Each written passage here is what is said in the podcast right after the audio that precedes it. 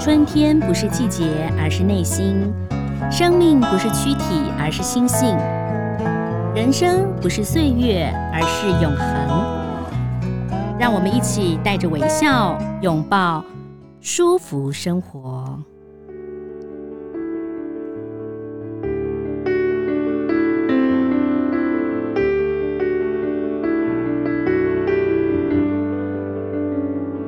今天呢，很高兴我们舒服生活呢为大家邀请到一位诶又帅又年轻，但是呢对于法律啊非常非常了解的呃尤杰燕尤律师，瑞军国际法律事务所的尤律师，律师你好。啊，邓姐你好，各位听众朋友大家好，我是尤律师。哇，尤律师呢，这个跟我认识的原因是因为我们去参加一个电视节目，对不对？然后呢，抢答你都抢答都会，就是表示你很会念书，知识很渊博没有。刚好啦，刚好啦，因为有些题目哦，就像考试一样，有时候运气运气。今天尤律师呢，要就这个一般朋友不太了解的法律跟大家聊聊啊。首先，我们要来谈谈的就是这个呃赠与税啊，因为其实现在哈高龄化的社会嘛，那你看有的是以房养老，听说现在以房养老呢，可能银行还是需要说子女去，所以很多父母亲就想说，哈，我。我自己的房子，我如果要以房养老，我还要去找子女哈才能够同意哦，因为银行怕有纠纷。那有些父母亲就对想说，哎，那我干脆来赠与好了，我一年可以赠与多嗯少，慢慢给孩子。那大概就这样的钱，让他们可以以后成家立业。那赠与税可以跟我们来谈谈吧，有的是赠与呃金钱嘛哈，那有的是嗯赠与对公益团体呀、有的是赠不是钱是农地等等，可以跟我们分享一下吗？那其实讲到这个问题哦，就是说，其实这算是我们应该说我们东方人比较会常去在意的问题啊，就大家会比较想要做一些税务的规划。嗯好，毕竟说大家希望说自己的财产哈、哦、可以留给自己的哎后代子孙啊，好、不管是孙子啊或者儿子也好，好、所以大家会去做一个比较呃，等于说看怎么样可以把税负可以减到最少的一个一个规划。嗯，但是其实要跟大家各位听众朋友宣导，就是说，其实大家在做税务规划的时候，其实要看长远一点。嗯哦，就是它是一个整体的规划，不要说只是看当下哦，这种好像我当下可以省税哦，但是其实后来其实变成长远来看的话，其实你税并并不会省到多少的话，那其实就是一个我们讲的是一个不好的规划。哦是好、那像赠与税的话，赠每与年的赠税与税是两百四十四万，哦，现在涨了，以前是免税两百额二，现在是免税两额百四十四对。爸爸妈妈如果只有一个孩子，他可以爸爸给两百四十四，妈妈给两百四十四，对不对？爸妈是对，没错，好、嗯就是爸妈是一个人两百四十四。是是哦，不是说看小孩，不是说我一两个小孩，我就是一个小孩两百四十四，然后另外小孩两百四，加起来是四百八十八啊，不是哦，嗯是看每个人，哦，是看每个人。所以说我今天如果我有两个小孩，那如果真的都要不要课予到赠与税的话，那如果我要公平的话，那我嗯可能就是一、一个人一百二十二，哦。那我想对，请所教以大家你，可能会误会，所以他嗯如果说我是妈妈，我要给先生跟两个小孩，我就要把两百四十四除以三嘛，反正我的额度是对两百四十四，对不对？对，而都是两百四十，但是因为夫妻间的赠与是免税的，哦，这样子，嗯啊嗯嗯，，对，所以夫妻间不管你赠与多少的话，其实夫妻间这也是不需要课税的。嗯嗯嗯，哦，所以说只有这一个小孩的时候会有这样额度的需求。是。那我有听过啊那因为新闻啊，也有嗯说嘛，就说你的小，你如果说房子是赠与小孩的话，那小孩其实对所他拿到的房子得得到的是零嘛，他的买卖是零，等到对他以后卖的时候税对就很高，对不对？哎、对对，但是你就问到重点，就是我刚刚讲的，就是说哦，因为大家可能会想说，我现在目前我给小孩，嗯，哦，我这一个小孩，我不用税，我不用税嘛，对不对？嗯？对，可是因为我们现在实施的那个我们的不动产课税叫房地合一税，嗯嗯那房地合一税的它的它的其实它的那个课税方式就很简单，就等于你的所得扣掉你的成本，嗯哦，再乘以那个税基。嗯，所以说，如果你成本取得越低的话，嗯哦，你将来就是卖的高的时候，你成本低，那一来一往，你是不是要乘要课税的那个税基就会很大，对，好嗯对不对？所以说，如果今天你用赠与给你的小孩，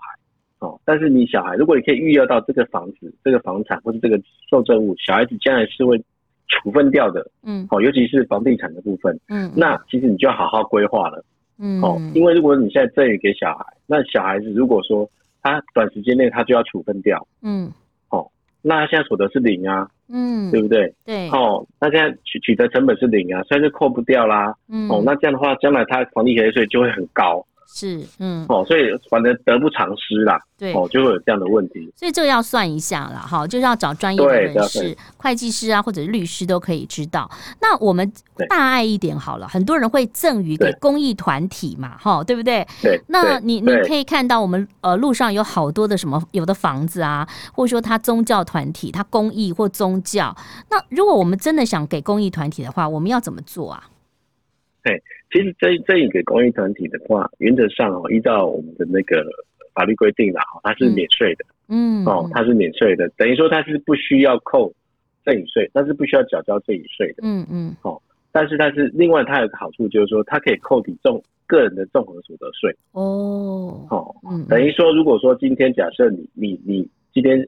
你的总额哈、哦，嗯综合综合所得税总额的百分之二十嗯哦，你只要不超过这个百分之二十以内的。嗯哦，你所你所对于公益机关的团体的捐赠啊，其实我们讲的公益，我们都讲捐赠，嗯哦嗯，赠与其实是一样的道理哈。哦就是只是说捐捐赠赠是不需要，哦，对。那只是如果说超哦过只是呢说嗯嗯，他有的你人超过的话就变成，嗯。你说你说，就是我看过有些人说啊，我把我所有的所得我捐给谁谁谁哪个公益团体，这对样子可以吗？对，哎，其实这样是可以的哈，啊，嗯只是说，因为你只是超过百分之二十，你可以扣，等于说你可以去扣抵你的所得税。嗯好、所以对你的扣抵你的所得总额。假如说我今天你的所得总额是一千万，嗯，好，好，那你今天是不是已经有两百万的部分？如果你赠与给公益团体的话，嗯，那这两百万的话就可以扣除，不算你的所得，哦，不算你的所得。嗯那你是不是只要用八百万去算，去算出你要所要缴的所得税，嗯对不对？可是如果今天你超过这个部分的话，嗯哦，超过部分你就不可能，你就不可以去扣抵你的所得总额。嗯哦，等于说，假设说你今天赚了一千万，嗯哦，但是你也捐了一千万，嗯，对不对？可是对我们我们说我们最多能扣的那个所得总额就是百分之二十而已，是所以你的八百万还是要来缴所得税哦那哦。对，哦，那那如果说我不是捐钱呢，就像我刚刚讲的嘛，就是我可能有两栋房子啊，那我就觉得说，哎，很多公益团体他缺房子嘛，我不想要卖掉的钱给他，我就把这个房子捐给他，可以吗？对，哎，这样也是可以的，这样也是可以的嗯哦。这样其实就是因为如果房子是你本来就有的东西，不是算在所得里面的话，嗯哦，那你捐给房子当然是没有什么所得的问题。嗯好、那你捐给捐给捐给那些公益团体的话，那其实这也是这也是不计入赠与税总课额的赠与税，所以就不用缴所得税，这也是可以的。哦，这样子哦，哎、所以大家所以要说我们是了鼓解励嗯鼓励捐赠到公益团体啦。就是有些有些呃要做财务规划嘛，赠与公益是 OK，但我们说小孩子啊一年两三百万，但可能就是呃可能手上有一些些的资金的朋友，他可能会说哦分批呃给孩子慢慢给。那如果说我们对捐赠，不管是给孩子啊赠与，或者是捐赠给公益团体，那我们这些收对据。哦，要怎么申请呢？因为我看有些是有收据，有些他就是会寄给你，但我现在自用自然人凭证，有的时候是看得到，有的时候是看不到的哈。那个收据要怎么办呢？嗯其实其实收据它是并没有统一的格式啦，哈、嗯等于说为什么要收据，就是讲到我们刚刚讲的，他可能因为他要去扣抵他的那个那个所得额嘛，哈、是所得税是，他可以扣抵他的所得税，所以他一定要有一个完整的收据，让国税局去可以认定说啊，的确他有的确有做这样的捐赠，是一个合法的捐赠，嗯嗯，哦，因为你毕竟你要是捐给公益团体嘛，那个嗯公益团体也是要符合主管机关的那个认可许可才可以，哦哦，，不是说我随便捐给一个人就说啊，我今天是捐赠，哦。嗯嗯不可能，那所以那这样，你不是一个公益团体，你就不能去扣抵你的所得税。嗯，那嗯其实格式并没有了哈，就是说它没有一个统一的格式，但是你必须要一定要上面一定要载明，就是说捐赠者的姓名嗯跟你的那个身份证字号啊，如果你是公司的话，当然就要载明你的统一编号，哦哦，，还有你对，还有你的捐赠金额，嗯哦嗯，还有你的受受赠的单位，嗯哦，受赠单位当然，受赠单位通常是一个团体嘛，哦对或是对一个一个财团法人，所以他嗯那个负责人的姓名啊，还有那个大小章其实都要改。嗯哦对，那重点就是说，那个受赠单位一定要是一个公益团体，所以通常这种公益团体都会经过主管机关的核准。嗯，哦，所以上面的那些核准的暗号啊，那个文号其实都要写清楚。是。所以其对，实啊，当像然就是我们有时候网络上也会捐赠嘛，它就会有号码，你就对把那个号码写了。如果说你是用自然人凭证报税，像我现今年就用健保卡报税，现在连手机都可以报税。那如果说对它是好方比便较大型的这个公益团体，或者说它有跟和主管机关核准的，事实上它的那个账就会在里面了。对他自然就会去，因为他们也要报嘛，他嗯们其实也要报主管机关，哦，他们其实也会有收入的问题，也会有一些哎扣抵税的问题，所以他那边他也会做申报，哦所以他们两边是可以，只要他们两边是，其实都大部分啊比较大的机关，两边其实都是可以勾稽的起来的啦。嗯嗯嗯，那我想请教你，现在很多孩子们很有爱心嘛，他如果是学生，对不对？他捐款嘛对，捐款人是学生，可是学生其实是不用报综合所得税的。那这个呃，孩子捐款的话，我们这个家庭可不可以拿这个收据申报所得税的扣除额呢？哦是，其实这个也是可以的哦，嗯这个也是因为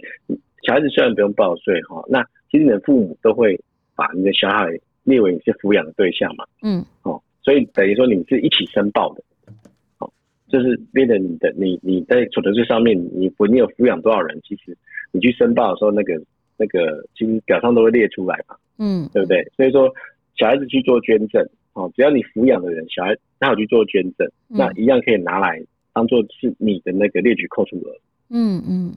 哦，所以这是可以的。是哦哦，啊当然也是会受到二十趴的限制啊， 20%百分之20%的限制那对，呃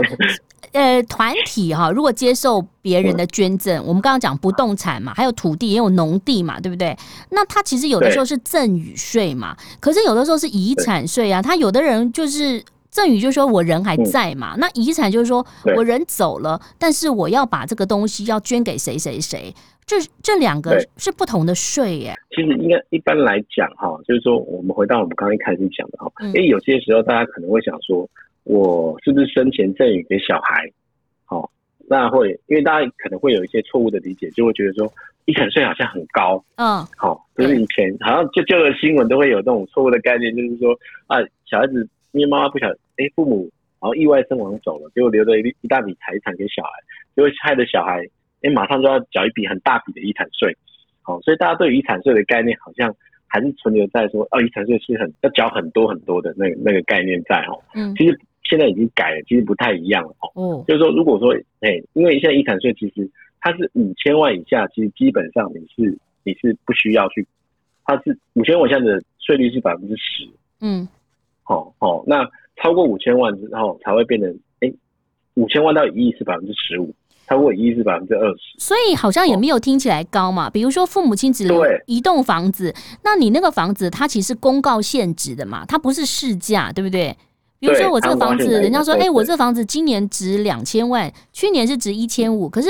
呃，政府不是这样算的，它是算公告限值的。对对哦，所以说其实它的税率嗯算起来其实不见得会比赠与税来的高，嗯而且而且它遗产税它一样一样会有免税额的那个概念，好、嗯像我们刚刚讲的赠与税是两百四十四万一年嘛，嗯嗯，那遗产税它是一千两百万，哦哦，所以你可以先扣掉一千两百万，哦，哦，那对大对部所以说分其一实般有的时候朋友就不会被扣到税。对，所以说嗯其实有时候你你不用赠与，不用害怕说好像我留遗产，然后就会哎突然，因为遗产通常是一大笔一次嘛，嗯对不对？对，啊，大家会大家会有那种概念说，啊，我这里可以分次，每年每年每年这样去做，嗯哦，那、这样好像好像可以省到税，其实不见得，你要仔细算一下，哦，嗯就如果如果你的遗产真的没有超过五千万的话，嗯哦，甚至说其实不要到一亿以下，其实有时候算起来不见得，嗯哦，不见得会比你生前每年每年去算的赠与税还来得 高，所以那一般人不用担心，对不 对？对，其实不太需要担心这个问题啊，但嗯提早规划是比较好的啦。对对，那我们还是讲说提早规划是这样。那嗯回到我们刚刚刚上林姐您您说的哈，嗯那如果是捐赠给公益团体的话，其实它就不算遗产，它就不会磕到遗产税。嗯好、你已经捐赠掉了，所以这个等于说你捐赠给公益团体啊，好、嗯你用遗产的方式捐赠给公益团体，嗯。好、那其实这也一样都是免税的。这个我用遗产，如果用遗产的方式捐赠给公益团体，不需要子女同意吧？哎、不需要，等于说你，可是这变成是我们讲的哈，法律上这个叫遗赠，嗯，好、嗯遗赠。遗赠，那这个就必对，这个就必须你在遗嘱里面要载明，嗯嗯嗯，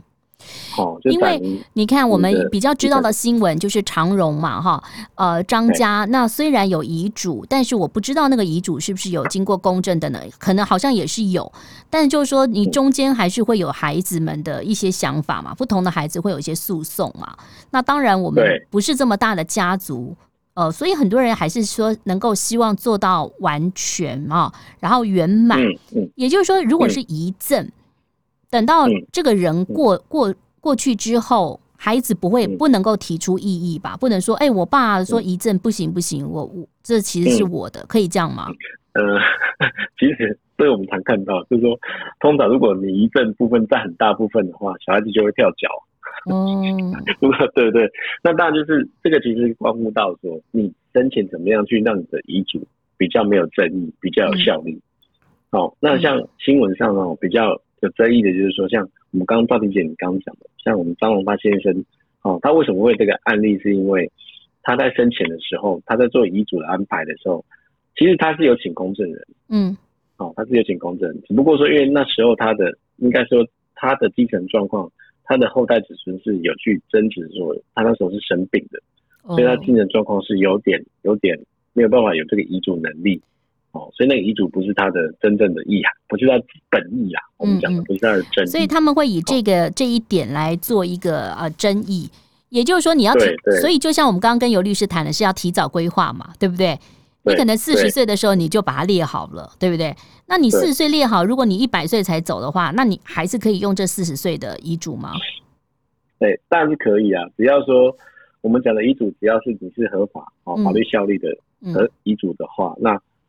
你后面当然是因为你四十岁就立了遗嘱了，那你到一百岁才才才走的话，那六十年这六十年间你的财产变化可能会有点大哦，对，哦。嗯嗯嗯，对，那这样可能会，譬如说你的房子可能那时候你就转卖了，你当初本来想要这个房子留给留给公益团体，结果那是公益团是结果这个房子后来你就转卖了，或是怎么样，嗯嗯，哦嗯，这样可能会变化很大。哦，但是但是其实原则上，只要你的遗嘱是符合法律效力的，嗯那你后来也没有定其他的遗嘱的话，嗯，好、那这个遗嘱一样一样是一直都会生效的。好，哦了解了。好，所以让大家了解一下哈，这个赠与啊，跟这个呃遗产的问题啊。但是说到赠与，我看到很多新闻也是说，有些父母亲在生前赠与不动产给子女嘛，那子女就不孝顺呐、或他挥霍啊，那有些还呃就是闹上了法庭啊。赠与不动产给子女之后，我可不可以保有我的控制权？有这个，其实我常常在其他的那个节目，我也会做这样子的的的宣导啦。好，嗯等于说，呃，因为我们看到太多，就是说你的财产事先给小孩哦，嗯你可能是为了让他创业哦，可能为了让他成家嗯哦，但是一旦小孩子拿去之后，很可惜的吼、嗯小孩并没有珍惜这样子的一个财产的一个规划，呢，反正就没有好好的孝顺父母吧。对哦，甚至说，甚至说，我们看过很多哦，就是父母，诶，他跟小孩子说，好，我把房产给你，嗯但是你每个月要给我多少的生活费？嗯哦，那可是可能这个前期，哦，可能一年第一年有，第二年有，那第三年可能就没有了。嗯那变成说这样的话，其实他就跑来找律师啊。那我说怎么办？其实如果你没有在当初赠与的时候哈，你没有把这个条件给付生活费的条件给附带上去的话，嗯哼哦，那变成说你这个房子只是单纯的赠与嗯哦。那单纯的赠与，如果你赠与完了之后，哦，那整个赠与就哎就生效了，就结束了，哦，就嗯你就没办法撤销了。嗯，所以我们才会说哈，你在赠与的时候，你可以在赠与的时那个契约上面哈，你可以写哦附带一些条件嗯哦，等于说你每个月可能假设其实最常见的说每个月你要给我多少生活费啦，嗯哦这个比较常见的嗯哦，哼那如果你没有达到的话，父母亲是可以撤销这个赠与的，哦，就是请求这个这个小孩把那个房产给返还回来。是是哦，这个是可以的。嗯所以说，用这样的方式，其实等于说你还是保有一些控制权呐、嗯，所以很多哦的哎这个中年人啊，或者是说呃银发族，他们都宁愿。现在有推广一个，就是说你就先不要赠与给孩子啦，你干脆可能去嗯银行做信托，不要省那个信托费用哦，就是说嗯你有一笔钱或怎么样的，或你以房养嗯老，或者是说你做信托，然后银行每个月给你多少多少，那等到你真的走了以后离开的时候再说吧。哦，就是我们有时候为对子女担心太多，那事实上我觉得每个子女都有自己打拼的一个呃能力，还有他也必须要这样，他能才能成长嘛，哈。所以我觉得其实有的时候父母可能真的对子女太好了， 对，哎像其实这两天刚好有一个新闻嘛，哦，嗯就是说像香港那个也之前有一个很很著名的那个影星叫沈殿霞，对啊、我觉得他对很没有有智慧啊、嗯呃对她她女儿现在三十五岁，今年今年刚满三十五岁了，嗯哦，她她有 PO，她三十五岁的时候，哦，她女儿现在才真的完全继承到她妈妈的遗产，我觉得对，沈等于殿说霞很有智慧，哎，就说他那个时候癌症走的时候，小孩子二十呃十几岁嘛，那一般的妈妈对可能会写说二十五岁或成年就给你了，他他写对了一个三十五，哎，他觉得三十五岁人才会成熟。那事实上，我看那对个郑欣宜啊，她的女儿对在这个三十五年之前，她也是很有时候也潦倒，然后呃对减肥忽胖忽瘦，然后到现在可以到这个红磡去开演唱会，正好就是对三十我就五岁。对，我就看到非常感动，因为她也说那个沈星怡，她她自己也有说，她真的曾经有一度好几度她是过不下去的，嗯哦，就是因为她妈妈给留给她的，她妈妈也是把她的遗产给信托嘛，嗯，那信托等于说，肯定想是把它信托，信托等于说每个月就给一点基本的生活费给那个沈星怡，嗯让她可以至少活得下去就好了。嗯嗯所以说，哎、到现在三十五岁，你看，我觉得沈星怡，你看她现在心态完全就会不一样。哎、三十五岁懂事成熟，哎、有这样一大笔的财产，我相信她之后的这个财产的运用就运用的非常的好。对，我觉得很棒哦。那当然，对另外一个话题就是，我们再请律师跟我们聊聊哈。最近的有一个跨海抢监护权啊，一位空姐在多年前结识一个意大利的富商，那两个人在台湾哦，在台湾生下了一个女儿。那异国恋之后破局，所以两个人就。抢那个监护权嘛，这个嗯这个抢监护权就很像我们十几年前，记不记得有一个孩子，好像要嗯到巴西吧，是不是？对，那个呃，那吴亦化无，异化，对对不无异化对？对也吧也是对跨对海对对抢哈，抢人哈。对。那其实法官好像也判定是要给那个意大利的那个爸爸，但后来怎么对又反转变成他孩子可以留在台湾啊？对啊，因为其实这个案子，应该说这个案子在我们法界来讲哦，算是非常非常的一个轰动的一个案子。嗯嗯因为刚好，因为我们以前大法官是叫大法官会议，叫大法官释字。嗯那因为那个宪法诉讼的案的那个改制之后，我们现在大法官叫宪法法庭。嗯好、等于说这刚好是宪法法庭刚成立的比较指标性的案件。嗯那因为这个案子其实，诶、那个意大利富商他其实他已经走完了很多的程序，哦嗯，他已经打到最高法院了。嗯好、那最高法院其实也把这个小孩子的监护权判给爸爸，嗯啊，把女儿的监护权判给爸爸。好、那就是当地方法院去执行的时候，嗯这个女儿可能就也写了陈情信给我们台湾总统，哦那妈妈哈、哦妈妈也提了事先案，认为说法院的判决哈、哦有违背我们那个宪法哦嗯，保护那个子女的那个人身权嗯哦，所以说他就是提这个宪法。好，宪法的解释，嗯那我们宪法法庭就认为说，他就先做一个我们讲的暂时处分的裁定，嗯哼哦，就认为说小孩子现在因为留在台湾已经有已经有一段时间了，哦，所以说最好是维持这样的现状，在宪法法庭做出最后的判决的时候，嗯哦，我们再来再来再来决定说小孩子是要留在台湾还是留在意大利，嗯哦，所以那时候那个意大利富商其实他非常失望，哦，因为他走了，因为其实台湾诉讼虽然说在台湾诉讼在全世界来讲已经算快的嗯，哦，但是你要达到高最高法院，其实也要好，也至少要四五年的时间，是哦，所以他已经打了那么多年了，哦，结果法院也要去执行了，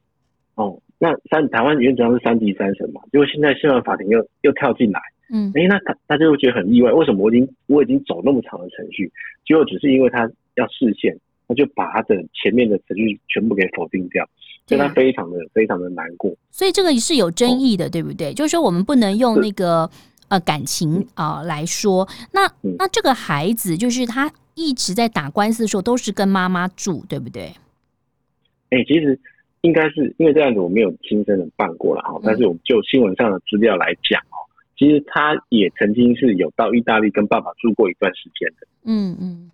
好、那变成说妈妈其实好像是我们据报载了哈，嗯，妈妈好像是说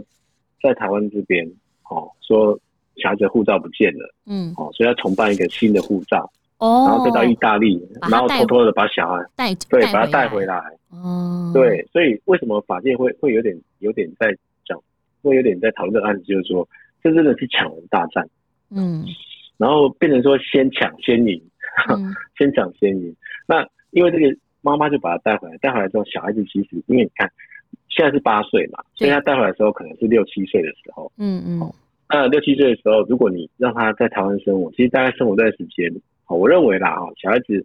虽然说一开始会不适应，嗯但是大概一段时间之后，你就会去适应你目前的状况，因为小孩子的适应力真的蛮强的，我觉得比是大人强很多，嗯所以他就会很很很不愿意脱离现在的现况嘛。嗯。好、那所以所以我们自己的法院也是这样，就是我们法院已经判断说，爸爸可以去把孩子带回意大利了嘛。但是后来对又有一个视线，然后他又投书给总统嘛，对不对？哈、对那对，那这样子在法界来讲，不是有两极化的一些看法吗？哎、对对，就是法院其实蛮多基层的法官会认为说了哈，就是嗯说，因为我们讲的大法官，他应该是要去审酌更高阶的东西，更高阶的法律的，是不是有违反视线啊？嗯哦，是不是违反法律、违反宪法的精神？嗯而不应该去介入这个个案，因为毕竟他已经走到最高法院，他已经三级三审了。嗯哦，那你现在又把宪法法庭，他要介入个案，他现在是变成，诶，那台湾是不是变成四级四审了。好、啊，对呀、那本来要这整只要个司法三资审源，，现在变四审了嘛？哈，对哦对啊，所以这样整个司法资源是不是会耗费很多？嗯、哦，很多基层法官会会有点这样子的声音出来啊。 那还会不会有五审呢？我觉得，呃，这个无审那可能应该目前全世界还没有看到有无审的。那所以这个意大利的爸爸他就是很很沮丧嘛，因为他走过所有旅呃那个流程了，他就回去了，他也没对办法带回去，对不对？对他非常的，他那时候最后他还是等不到这个这个之前的结果嘛，哦，嗯所以他就真的，真的，他又写封信给他女儿，在新闻上也抛出来，所以我看到的时候，我我蛮感动的嗯哦，就是说，当然我也我也我也可以理解妈妈的心情，我妈妈想要把女儿留在身边，这也是很很必然的，嗯嗯但是因为爸爸其实爸爸就说他不是不，他希望他女儿长大之后看到这封信，可以去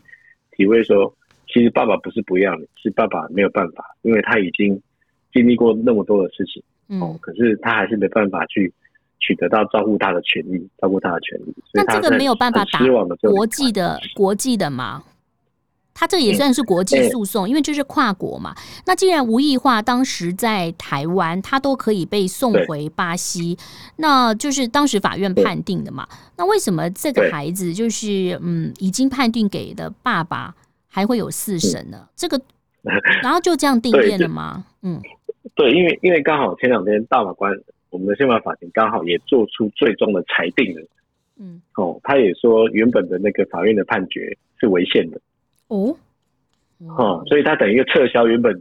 原本大家三零三审跑完的这个案子的判决，所以变成这个判决要再做，要再重新再来过一遍。嗯嘿，那其实变成说，大家可以想想看，哇，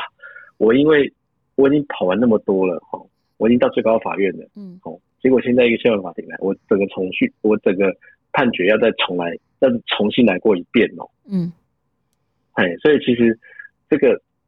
就是五，其实是五月二十七号那个宪法法庭做出来的决定了。哦，那做出来决定，哇，大家哗然嗯哦，大家哗然，就是说，哎，最高法院既然已经没有那个宪法法庭已经介入到个案，介入到那么深的一个一个一个程度，那是明显是就是变成，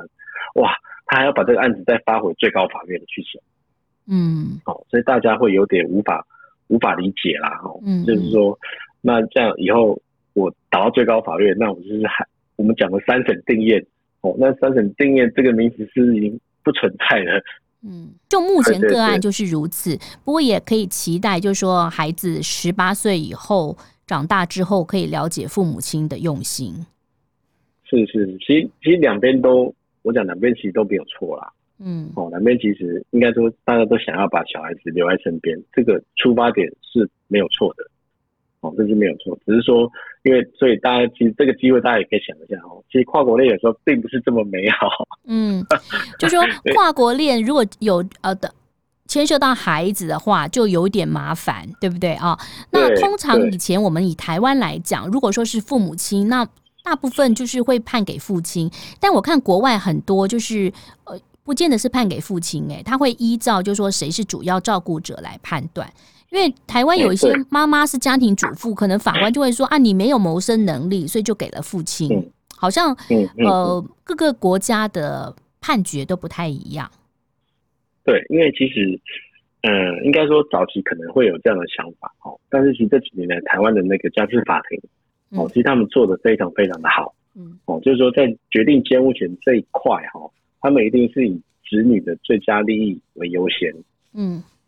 哦，等于说不见得说是哎妈妈是家庭主妇，所以妈妈就没办法照顾嗯，哦，也不见得说哎爸爸钱赚的比较多，那爸爸就一定照顾的比较好对对哦，其实这观念已经已经在在法院在台湾的法院已经是完全的扭转过来。是，哦，等于说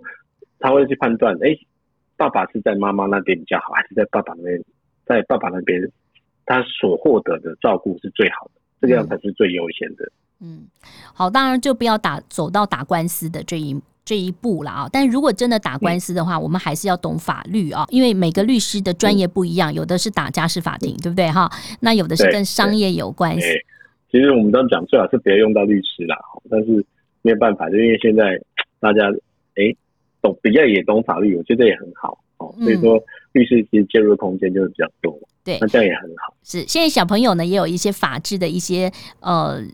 课程啊，或者是说呢，他们在小学也就了解到了，我觉得这是很棒的事情啊。那今天非常是的是谢的谢哈，我们这个瑞金英国际法律事务所的尤杰燕尤律师。如果说你想要知道更多的讯息，或者说尤律师的脸书，你都可以去搜寻。啊好，谢谢，谢谢谢谢，谢谢，谢谢。拜拜。拜